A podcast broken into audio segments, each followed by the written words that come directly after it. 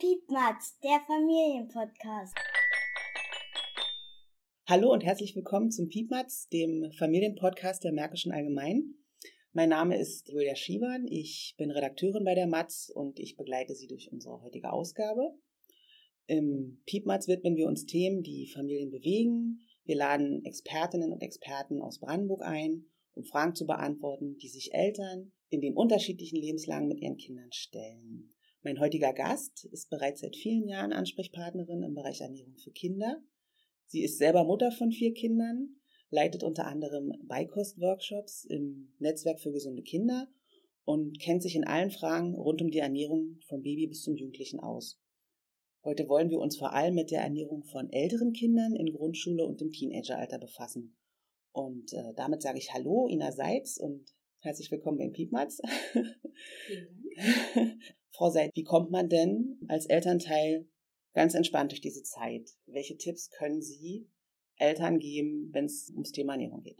Natürlich ist das Thema Ernährung immer ein bisschen schwierig in den Familien vielleicht manchmal, wenn sich ähm, Probleme oder Herausforderungen ähm, stellen.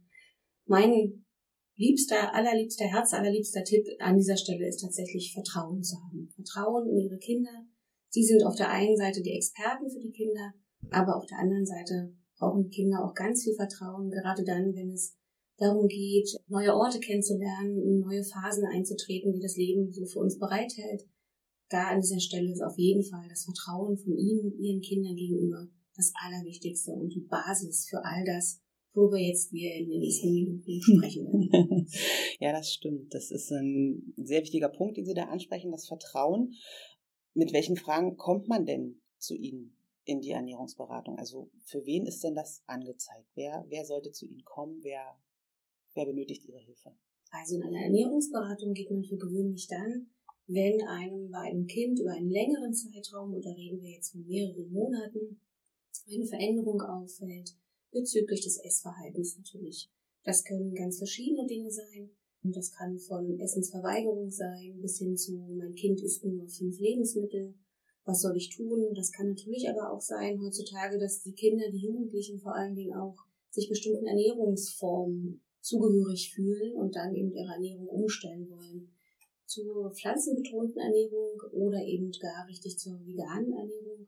Und dann brauchen sicherlich viele Familien ein bisschen Unterstützung, worauf muss man hier achten. Dann würde ich sagen, ist eine Ernährungsberatung angezeigt. Aber der erste Schritt für mich wäre immer erstmal mit dem Kind ins Gespräch kommen. Also sich gemeinsam an den Tisch setzen und zu sagen, du, hey, pass mal auf, ich mache mir an dieser Stelle Sorgen um, um dich. Ich erkläre dir auch warum. Und lass uns gemeinsam schauen, wie wir aus dieser Zeit gut mhm. rauskommen können. Mhm. Sehr schön. Das ist für mich der Beginn was mache ich denn, wenn, wenn mein Kind vor mir steht und sagt, du Mama, ich möchte mich jetzt rein pflanzlich ernähren, ich habe mir das mal angeschaut, ich möchte gern vegan äh, mich ernähren oder vegetarisch, ich, ich lehne jetzt dieses Tierleid zum Beispiel ab. Was ist denn da Ihr Tipp? Weil ich mir vorstellen kann, es ist ja auch ein sehr emotionales Thema, dass es da viele Probleme gibt. Was, was, was sagen Sie da? Was empfehlen Sie da? Essen und Trinken ist für uns alle ein sehr emotionales ähm, Thema. Wir Eltern haben immer die Sorge im Kopf, die Sorge davor, die Kinder essen nicht genug, die essen nicht ausgewogen genug, sie haben dadurch vielleicht Defizite in der Entwicklung, können sich nicht gut konzentrieren, wachsen nicht so voran, wie wir uns das gerne wünschen.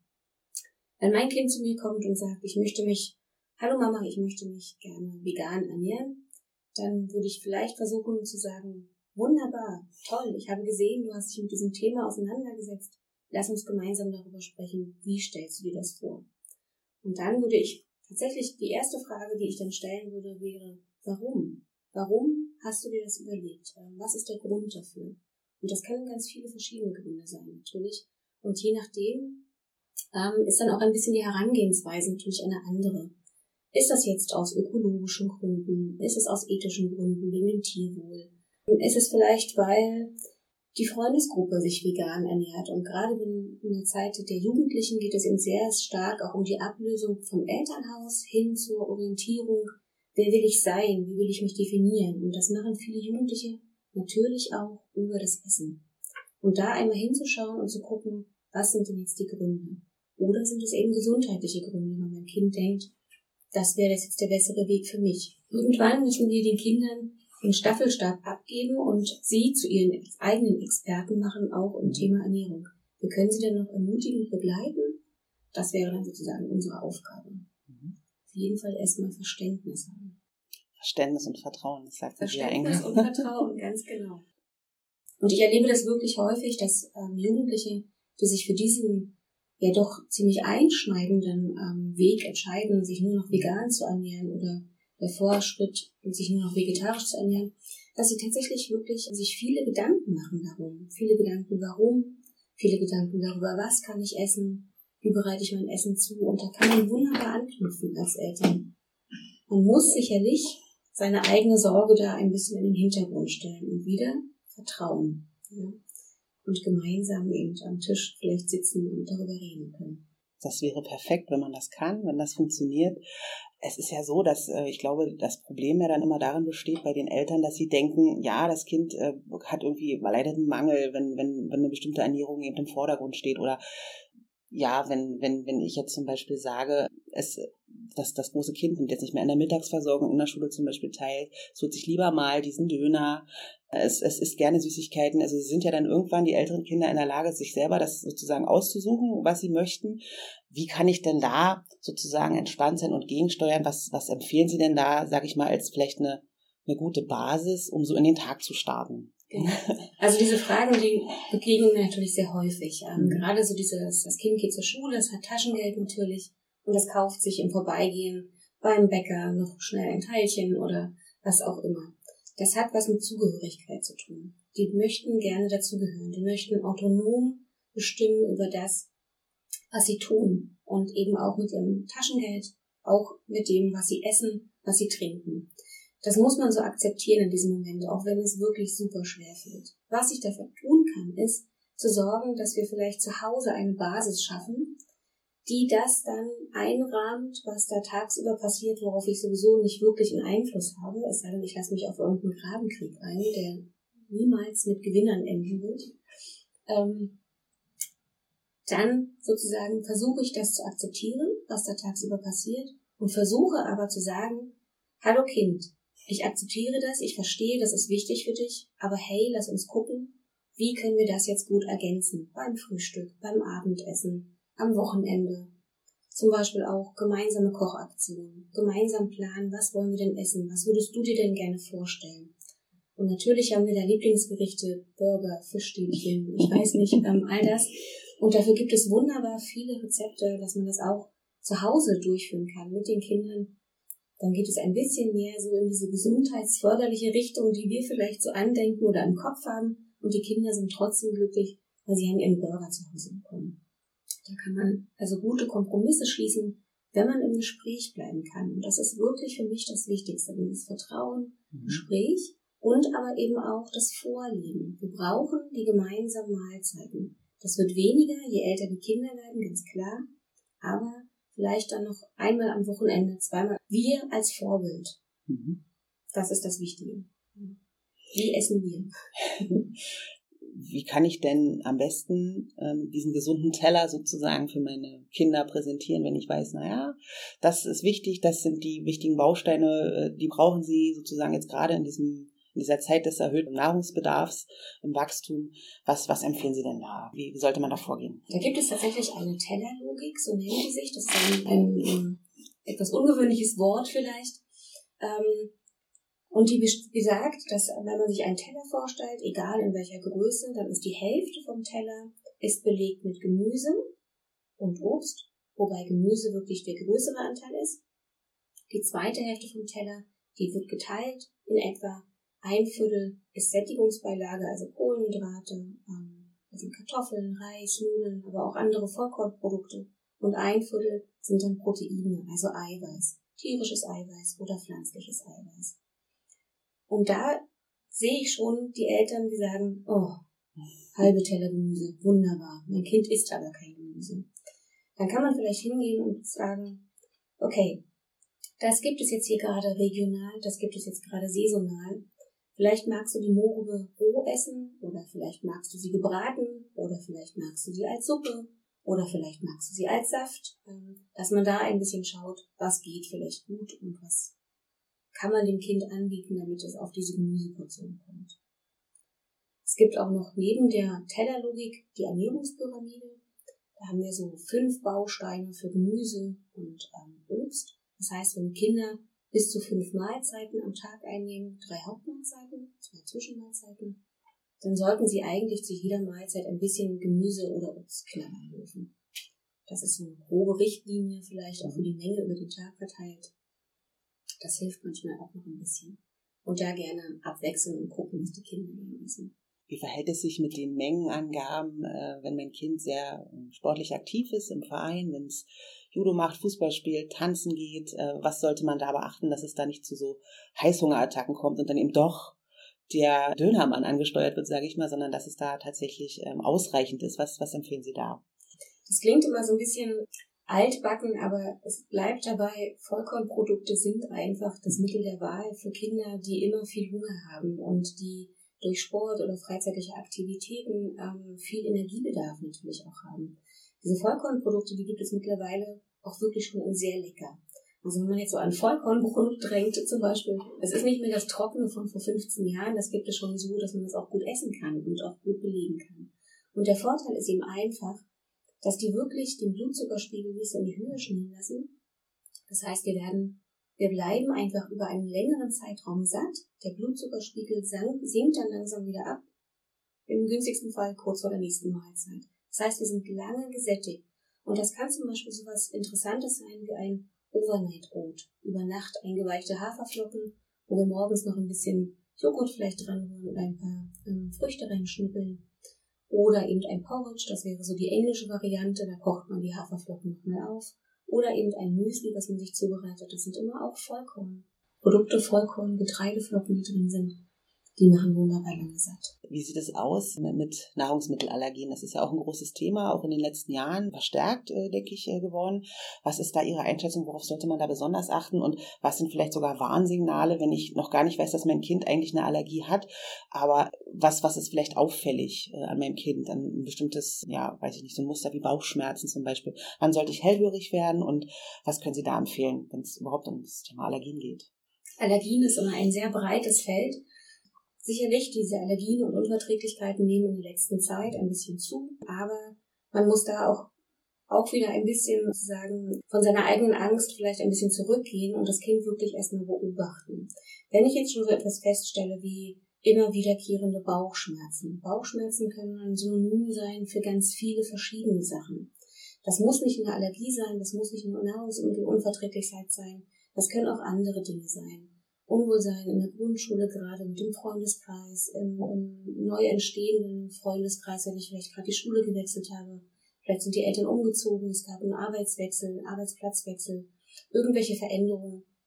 Da haben wir immer diese Gehirn-Bauchachse sozusagen und wir reagieren einfach immer sehr schnell mit dem Bauchgefühl. Da haben wir auch ganz viele Sprichwörter dafür. Daher kommt das auch so ein bisschen. Also wenn ich dann einen Verdacht habe, ein bestimmtes Lebensmittel könnte möglicherweise mein Kind nicht vertragen, dann wäre es ganz hilfreich, wenn ich einfach mal ein paar Tage lang aufschreibe, ganz genau, was ist mein Kind eigentlich? Wie geht's ihm vor der Mahlzeit und wie geht's ihm ein, zwei Stunden nach der Mahlzeit? Einfach um dann schön sehen zu können, aha, hier gibt es eine, eine Verbindung sozusagen, zum Beispiel bei bestimmten Lebensmitteln. Ich will jetzt gar nicht unbedingt etwas sagen, weil das dann immer so ähm, gleich wieder, ah, da muss man aufpassen. Also, da könnte man gucken. Wovor ich wirklich warne, ist ähm, einfach so auf gut Glück Dinge auszulassen oder Nahrungsmittel zu vermeiden, weil wir damit erst tatsächlich Unverträglichkeiten provozieren. Wenn unser Körper nicht mehr immer daran gewöhnt ist, bestimmte Sachen auf, äh, aufzunehmen, zu sich zu nehmen, Gluten zum Beispiel, Laktose, das ist der Milcheiweiß ähm, in der Milch, in Milchprodukten, wenn wir das weglassen, einfach so, ohne Grund, ohne Bedarf, dann kann es wirklich sein, dass nach einer Zeit der Körper das auch nicht mehr erkennt und dann wirklich dagegen arbeitet. Diese Allergien sind ja immer gegenwirksame Maßnahmen, also Abwehrreaktionen des Körpers für als nicht bekannte Inhaltsstoffe sozusagen, ähm, dass man die nicht erkannt hat und dann ähm, gibt, es diese, gibt es diese Reaktion. Also da würde ich vorsichtig sein. Und wenn ich dann wirklich diesen Verdacht habe, da ist etwas, dann würde ich zuerst immer zum Kinderarzt gehen, davon berichten und der kann dann nochmal gucken, der hat auch verschiedene Möglichkeiten. Ähm, da gibt es allergologische Sprechstunden, zu denen man mit den Kindern dann gehen kann. Und da guckt dann auch ein Experte nochmal drauf. Ähm, für einen groben Überblick erstmal für die Eltern kann ich auch die Seite vom Deutschen Allergie- und Asthmabund empfehlen. DAAB heißt der. Das kann man einfach ähm, im Internet suchen. Da gibt es auch sehr informative, hilfreiche Elternseiten. Ähm, da kann man vielleicht erstmal schon einen ersten Überblick bekommen oder erste Informationen nochmal erhalten, auf was da vielleicht zu achten ist. Wie sieht es aus? Äh, Jungen und Mädchen sind ja in dem Alter einem besonderen Druck äh, sozusagen ausgesetzt. Äh, es geht um die körperliche Wahrnehmung. Sie sind unzufrieden. unzufrieden. Die ähm, Mädchen fühlen sich zu dick, die Jungs fühlen sich zu schwach. Was sind denn so Alarmsignale oder wo sollte ich hellhörig werden als Elternteil, wenn mein Kind irgendwie anfängt, vielleicht in so eine Esssucht oder in so Diätenwahn zu kommen? Was, was, was können Sie da sagen? Auch das hat, also Essen und Trinken hat immer ganz viel auch mit Psychologie zu tun natürlich. Und Viele Dinge versuchen wir über, über Essen zu regeln, zu managen. Für mich ist da auch wieder das Gespräch wichtig und zwar nicht erst dann, wenn ich merke, mein Kind hat 10 Kilogramm abgenommen, sondern schon im Vorfeld. Und im Vorfeld, damit meine ich die gemeinsamen Familienmahlzeiten. Da sehe ich schon mein Kind, da bin ich der Experte für mein Kind, da stelle ich schon Veränderungen fest. Ich muss nicht gleich nach einer Woche oder zwei mit meinem Kind ins Gespräch gehen und sagen, du hör mal, ich merke, da ist irgendwas anders. Also ich würde da versuchen, möglichst ohne Druck, einfach meine, meinen Standpunkt darzustellen. Ich mache mir Sorgen um dich. Du bist mir wichtig. Lass uns bitte reden. Lass uns das gemeinsam anschauen. Lass uns vielleicht noch einen Dritten dazu kommen, ähm, der uns hilft, wenn es dann schon vorangeschritten ist. Oft ist es aber auch so, dass Kinder sich tatsächlich, gerade die Mädchen auch, einfach mal das Kind auch mal wieder in den Arm nehmen und ihm sagen, wie lieb es ist oder wie lieb man es hat, wie viel wert es einem ist. Ich weiß aus eigener Erfahrung, Sie hatten ja vorhin schon gesagt, ich habe vier Kinder, das jüngste ist 17. Das ist nicht immer so leicht mit dem in den Arm nehmen, wenn die pubertär sind. Aber das ist trotzdem sehr wichtig, denn die haben ja immer noch so auch diesen, diesen Zwiespalt zwischen abgespalten sein und vertrauensvoll in den Arm genommen das äußert sich eben oft auch beim Essen. Da würde ich ein bisschen hinschauen.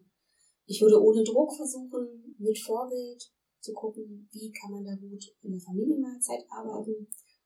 Wenn ich das Gefühl habe, das reicht mir nicht, ich mache mir wirklich Sorgen, dann würde ich vielleicht auch an der Stelle den Kinderarzt zur Rate fragen oder eben, wenn die Kinder nicht mehr zum Kinderarzt gehen wollen, das ist ja auch ab einem bestimmten Alter so, dann vielleicht in einen Allgemeinmediziner oder auch mal zu einer Beratungsstelle, Familienzentren, Familienberatungsstellen, bieten da auch oft Hilfen an.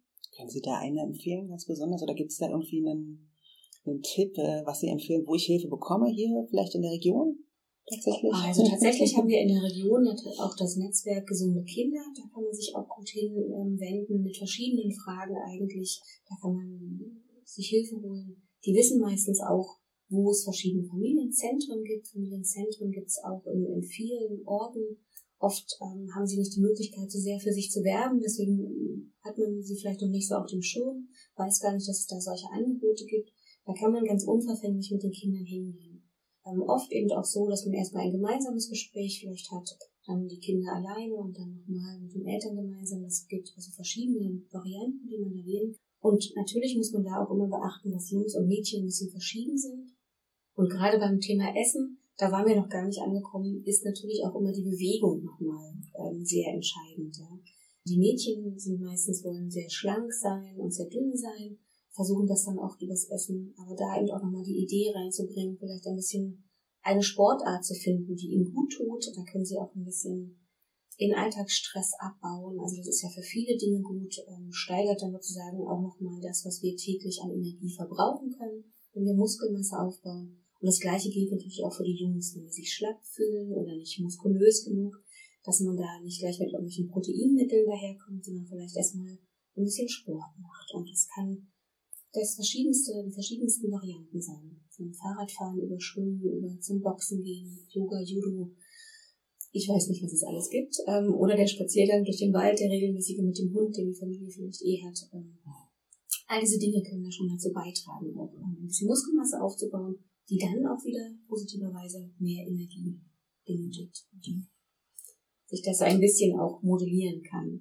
Und tatsächlich ist es oft so, dass man über die Bewegung mehr Veränderungen bewirken kann im Körper als über die Ernährung. Und also beides zusammen ist immer ein, ein gutes Zusammenspiel, ähm, aber die Bewegung, der Sport, Kraftsport vor allen Dingen auch ein bisschen, ähm, ist da oft hilfreicher als Ernährung tatsächlich. Der, ähm, der Faktor Zeit spielt ja in Familien eine wichtige Rolle. Es ist ja oft so, dass, äh, dass es früh morgens ähm, schnell gehen muss. Äh, wenn man dann nachmittags nach Hause kommt, äh, ist auch nicht so viel Zeit, bis man abends dann sozusagen, sozusagen zusammenfindet. Was ist denn da Ihr Tipp? Wie kann man denn ganz entspannt sozusagen diesen Tagesablauf planen und wie viele Zwischenmahlzeiten und Mahlzeiten an sich empfehlen Sie denn Eltern äh, für ja. ihre Kinder? Was, was ist denn da? Das ist eigentlich immer eine ganz spannende Frage. Wenn man Importierende sieht, die von der Schule nach Hause kommen, dann erinnert man sich manchmal so ein bisschen an die, die Säuglingszeit. Da war auch Hunger jetzt und der muss sofort gestillt werden. Da gibt es keine, keine Möglichkeit, noch eine halbe Stunde zu warten. Ich habe jetzt sofort Hunger. Das heißt, ich muss mich da wieder ein bisschen umstellen, vielleicht auf diese ähm, Bedürfnisse, die die Jugendlichen jetzt haben. Hunger jetzt und zwar gleich. Also versuche ich vielleicht ein bisschen etwas vorzubereiten. Da gibt es auch so dieses neue Wort Meal Prep dafür. Meine Oma hätte gesagt, ich koche da mal ein bisschen vor. Also wenn wir vielleicht am Wochenende gemeinsam oder wenn die Familien gemeinsam am Wochenende etwas kochen, vielleicht überlegen, kann ich vielleicht gleich ein bisschen mehr davon zubereiten, ja?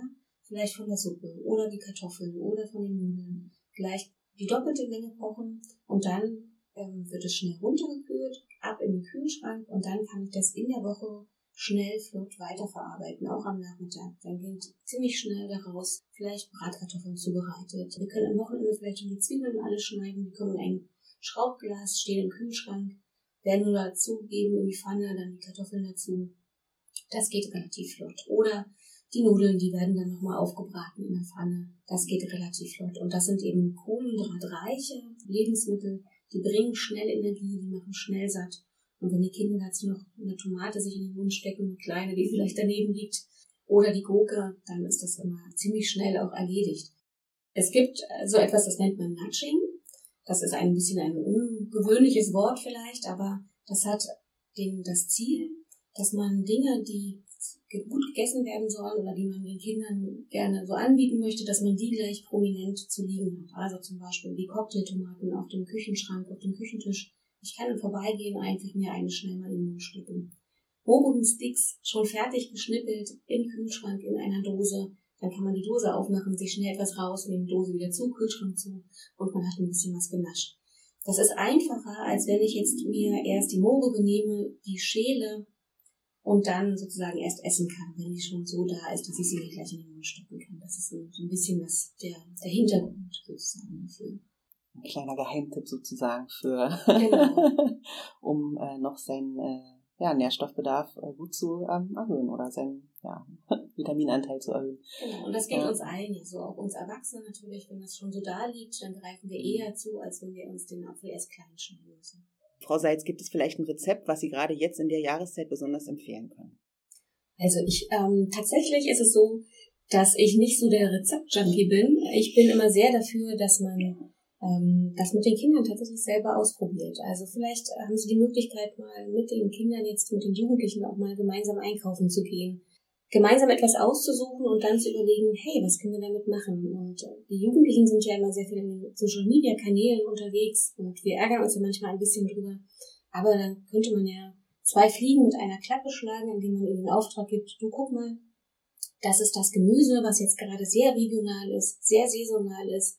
Schau doch bitte mal nach einem Rezept, was dir gut gefallen würde und lass uns das noch bitte zusammen kochen.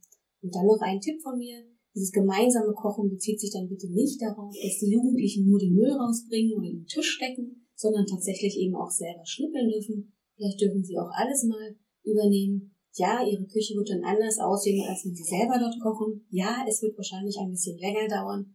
Ja, es wird vielleicht nicht so aussehen, wie sie sich das vorgestellt haben. Aber es wird unglaublich lecker sein. Es wird das selbstwirksame Gefühl oder die Selbstbewusstheit ähm, ihres Kindes so unglaublich stärken. Das wird ein schönes Familienessen, ich verspreche es Ihnen. Ja, das ist schön, das klingt super. Ähm, wenn ich mich weitergehend informieren möchte im Internet ähm, oder auch vielleicht in der Literatur, was empfehlen Sie da für eine Seite? Also wir hatten das ja bereits mit dem Deutschen Allergie- und Asthma-Bund. Das ist die Seite DAAB oder eben Deutschen Allergie- und Asthma-Bund. Das kann ich allen Eltern empfehlen, sich da erst einmal zu informieren und sich ein paar Informationen zu holen. Wenn es um die Themen geht, wie koche ich denn mit meinem Kind? Wie mache ich das? Ich weiß gar nicht, wie kann es denn die Paprikaschote zerschneiden oder die Zwiebel zerkleinern.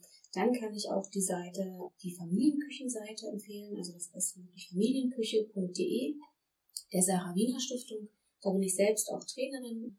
Die Seite ist für Eltern zugänglich. Da kann man sich, könnte man sich auch für einen Newsletter anmelden. Da findet man viele Rezepte, viele Tipps und Tricks auch nochmal für das gemeinsame Zubereiten, das gemeinsame Finden von Rezepten. Die Zielgruppe ist hier für gewöhnlich die drei bis zehnjährigen, aber ich schwöre, so war ich hier sitze, das kann man auch sehr gut mit Jugendlichen machen, weil es eigentlich um die Art und Weise geht und um die Rezepte, die kommen bei den Großen genauso gut an. Frau Seitz, ich äh, sage dann herzlichen Dank, äh, dass Sie heute zu Gast waren bei uns und uns äh, einen spannenden Einblick im Bereich der Ernährung von Kindern und Jugendlichen gegeben haben. Und ja, ich äh, kann nur sensibilisieren, ähm, einmal zu schauen, ob eine Ernährungsberatung auch etwas für Sie und Ihre Kinder sein kann. Denn wie wir gehört haben, gibt es zu diesem Thema viele Fragen und Ansätze. Vielen Dank, dass Sie da waren. Vielen Dank, dass ich hier sein durfte. Unser Ausflugstipp für den Sommer führt uns in den Landkreis oder Spree in die Nähe der Burg Storkow. Gute zehn Minuten von der ältesten Burg Brandenburgs entfernt wartet in passendem Ambiente das Höhenlabyrinth Robin Hoods auf Räuber und Räuberin. Doch das ist nur einer von insgesamt 13 Irrgärten im Mitmachpark Irlandia. Neben den Labyrinthen gibt es mehr als 50 weitere Attraktionen und kreative Spielangebote, bei denen die sportliche Herausforderung, das Überwinden von Grenzen oder die Freude an der Natur im Vordergrund stehen. Dazu gehören das Rutschenparadies, der Wasserspraypark oder eine Wasserbombenwurfanlage und viele weitere Attraktionen. Im Irlandia in Storkow haben Groß und Klein ihren Spaß. Bis zum 3. Oktober hat das Irlandia täglich von 10 bis 18 Uhr geöffnet, der Eintritt für Kinder und Erwachsene liegt in der Woche bei 9 Euro, an Wochenenden und während der gesamten Sommerferien bei 12 Euro. Im Preis der Tageskarte für Kinder ist eine Freifahrt für eine der kostenpflichtigen Attraktionen enthalten. Das sind die Schiffsschaukel, Kinderkarussell, Trampolinanlage oder die Wasserbombenwurfanlage. Im September hat das Elandia montags geschlossen. Mehr Informationen gibt es unter www.elandia.de. Noch mehr Inspiration für den nächsten Wochenendausflug und jede Menge Nachrichten für Familien in der Region gibt es einmal pro Monat kostenlos in unserem Piepmatz Newsletter. Den können Sie kostenlos abonnieren unter www.matz-online.de. Und damit sind wir schon am Ende dieser Piepmatz Folge. Vielen Dank fürs Reinklicken und Zuhören. Bis zum nächsten Mal. Dieser Podcast wurde gefördert durch das Programm Förderung lokaljournalistischer Angebote in Brandenburg der Medienanstalt Berlin-Brandenburg